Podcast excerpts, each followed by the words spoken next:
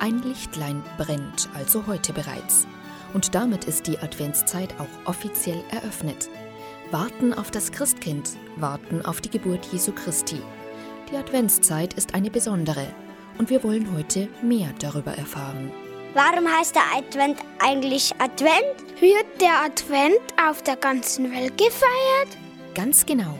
Unser Liebezeit hat sich wieder umgehört und hat Armin Berger getroffen. Mal hören, was die beiden über den Advent alles herausgefunden haben. Hallo, ich muss dich was fragen. Zum Advent.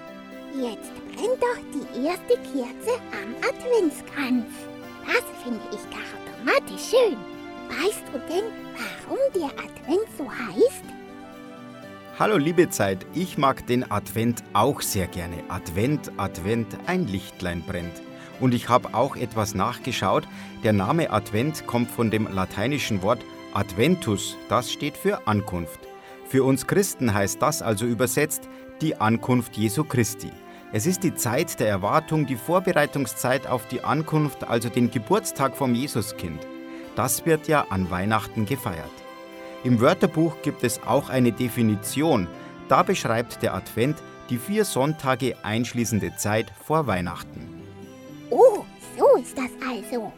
Und, und warum sind es vier Sonntage bis Weihnachten? Weißt du das auch? Das hängt mit dem Kirchenjahr zusammen. Auch heute noch beginnt das neue Kirchenjahr sowohl in der katholischen als auch in der evangelischen Kirche mit dem ersten Advent. Es ist also der vierte Sonntag vor Weihnachten. Dieses Jahr ist eben der vierte Sonntag vor Weihnachten, der 29. November. Hm, und, und da gibt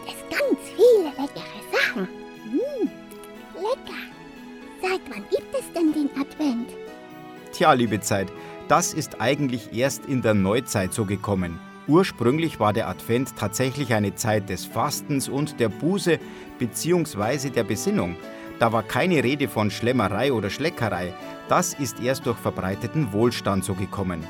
Die Adventszeit selber ist nachweisbar seit Ende des 4. Jahrhunderts in Gallien und Spanien. Papst Gregor der Große legte in dieser Zeit die Zahl der Adventssonntage von sechs auf vier fest. Und das hat dann noch ein paar hundert Jahre gedauert, bis sich das überall durchgesetzt hat. Und die vier Adventssonntage haben jeweils auch unterschiedliche Themen in den Gottesdiensten. Oh, das ist ja alles schon automatisch lange her. Oh, jetzt habe ich noch eine Frage. Weißt du, wer den Adventskalender erfunden hat? So viel vorweg. Papst Gregor war es nicht. Die eigentlichen Ursprünge lassen sich so bis ins 19. Jahrhundert zurückverfolgen. Der erste selbstgebastelte Adventskalender stammt vermutlich aus dem Jahr 1851. Einen richtigen Erfinder gibt es leider nicht. Im Grunde ging es in den Ursprüngen einfach darum, die Wartezeit bzw. die Tage bis Weihnachten greifbar zu machen. Das musst du dir so vorstellen, dass anfangs 24 Kreidestriche an der Wand waren und täglich wischten die Kinder einen Strich weg. Ein anderer Brauch wird so beschrieben, dass jeden Tag bis Weihnachten ein Strohhalm in die Krippe gelegt wurde. Der Erfinder des Adventskalenders mit Türchen ist aber wohl der Verleger Gerhard Lang aus München. 1902 druckte er die ersten Exemplare. Und heute gibt es die Kalender zum selber befüllen mit Bildern, Schokolade, Gummibären, Spielzeug und, und, und. Mmh, lecker. Ich mag die Schokokarottenplätzchen im Kalender am liebsten. Die gibt es aber auch nur im Hasen-Adventskalender. Echt mit Karottenaroma? Naja, jedem das seine. Jedenfalls wünsche ich dir einen schönen Advent, liebe Zeit. Aber immer nur ein Kästchen pro Tag öffnen. Hm, versprochen. Jetzt hast du uns ganz viel über den Advent erzählt. Eine schöne Adventszeit wünsche ich dir.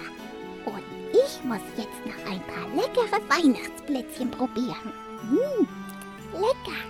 Danke, liebe Zeit. Und euch, liebe Kinder, und euren Eltern auch eine schöne besinnliche Adventszeit.